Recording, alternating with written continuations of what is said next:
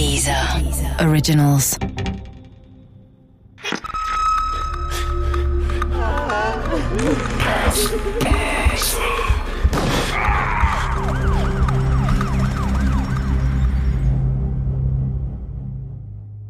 Berlin 1993 Teil 4 Die brutale Tat an der Buchhalterin eines Autohauses lag inzwischen vier Jahre zurück. 1993 ist das passiert. Doch die Presse hört nicht auf, über die Geschichte zu berichten. Immer wieder ist der Mord an Doris K. Thema.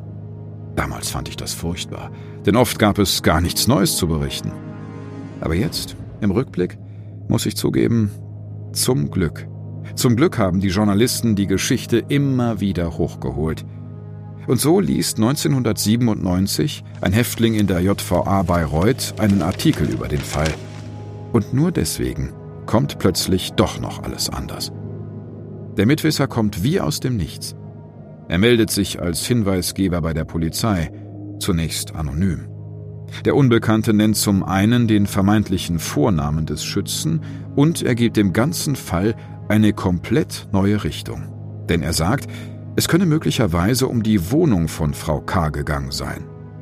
Sie lebte in einer ziemlich großen Wohnung, ich glaube so ungefähr 180 Quadratmeter, für eine Person.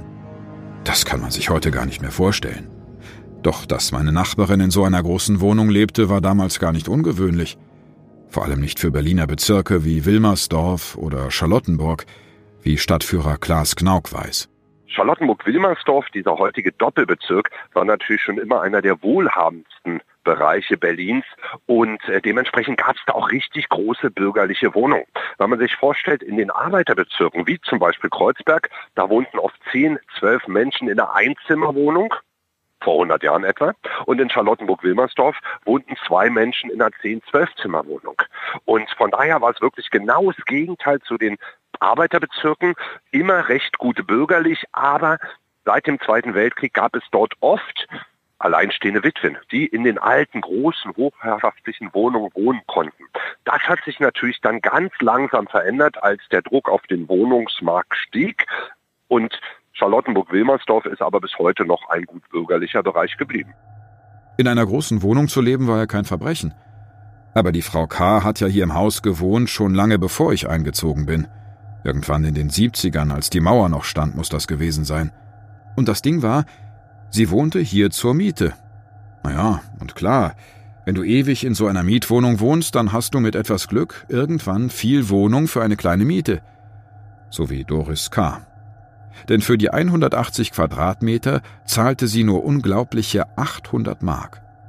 Und ja, das war auch damals sehr wenig Geld für viel Wohnraum. Das bedeutete, ihr Vermieter bekam nicht nur wenig Miete, nein, er hatte noch ein ganz anderes Problem.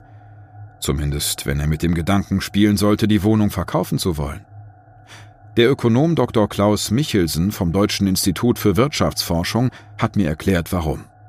Ja, es wurde halt viel Angebot auf den Markt geschmissen, was eben bei den Neuvermietungen halt große Differenzen äh, aufgeworfen hat. Die Bestandsmieten sind ja äh, stark reguliert und können gar nicht so einfach erhöht werden. Und äh, das Glücksrittertum begann eben in den Augenblicken, wo man eine Wohnung erstanden hat, äh, die leer war und die man eben neu an den Markt bringen konnte. Da wurden dann eben deutlich höhere neue Mieten verlangt als das, was so im Durchschnitt im Mietspiegel beobachtet werden konnte. Und diese Differenzen zwischen diesen neu geschlossenen Verträgen und den, den Altverträgen, das ist das, was dann im Prinzip dazu führt, dass, dass Menschen versuchen, Mieterinnen und Mieter aus ihren Wohnungen rauszudrängen, weil man eben eine Prämie dafür bekommt, äh, wenn man eine Wohnung neu vermietet oder eine leere Wohnung verkauft. Und das hat dazu geführt, dass es dann doch die ein oder andere, äh, sagen wir mal, unsaubere Praktik im Markt gegeben hat. So langsam, nachdem so lange Zeit im Fall Doris K. nichts Sinn zu ergeben schien, fügten sich plötzlich die Mosaikstücke nach und nach zusammen. Denn die Ermittler erfuhren, dass die Wohnung der Ermordeten einem Arzt gehörte, und der spielte tatsächlich mit der Idee, die Wohnung zu verkaufen am liebsten natürlich unvermietet. Denn selbst wenn ich keine Wohnung besitze und mich mit dem Thema nicht gut auskenne, Jeder weiß wohl, dass eine unvermietete Wohnung schneller den Besitzer wechselt als eine vermietete. Zumindest wenn die Situation am Markt so besonders war, wie die in Berlin in der Zeit nach dem Mauerfall. Nochmal Dr. Klaus Michelsen. Der Berliner Wohnungsmarkt war Anfang der 90er Jahre ein Rummelplatz für Glücksritter und Goldjäger, denn die Wiedervereinigung hat hier ähm, für viele große Potenziale eröffnet. Die Fantasie über Wertsteigerung war groß. Und so kam es dazu, dass dann eben viele wohlhabende Personen versucht haben, hier in Berlin ihr Geld anzulegen und Immobilien zu kaufen. Es gab eine große Privatisierungswelle öffentlicher, bislang in öffentlichem Eigentum befindlicher Wohnungen und da gab es dann vielfach den Eindruck, dass man in Berlin gutes Geld verdienen kann. Und wissen Sie, was das im Fall der Wohnung von Doris K. bedeutete? Geschätzter Wert der vermieteten Wohnung? 300.000 Mark. Geschätzter Verkaufswert der unvermieteten Wohnung, schnallen Sie sich an, 600.000 Mark. Denken Sie, was ich denke? Sie denken in die richtige Richtung. Der Besitzer will unbedingt verkaufen. Er bietet Doris K. Geld, ein hübsches Sümmchen und eine neue Wohnung als Ersatz. Es soll um 50.000 Mark gegangen sein. Aber Doris K. lehnte ab. Konnte sie ja auch. So ein Palast aufgeben? Hätte ich auch nicht gemacht. Warum auch?